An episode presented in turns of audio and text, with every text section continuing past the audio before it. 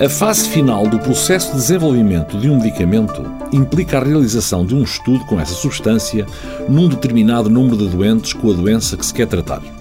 É o chamado ensaio clínico. O que fazemos é, classicamente, dividir os doentes em dois grupos, administrando a substância ativa a um deles e uma substância não ativa, a que chamamos placebo, ao outro. O primeiro grupo, a que foi administrada a substância ativa, chama-se experimental o segundo chama-se grupo de controle. E porquê controle?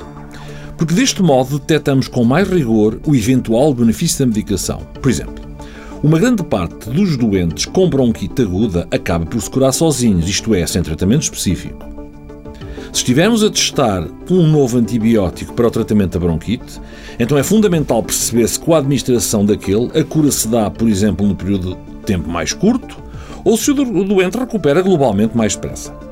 Para isso é que é necessário o tal grupo de controle para podermos comparar a evolução da doença entre os dois grupos e o efeito da intervenção.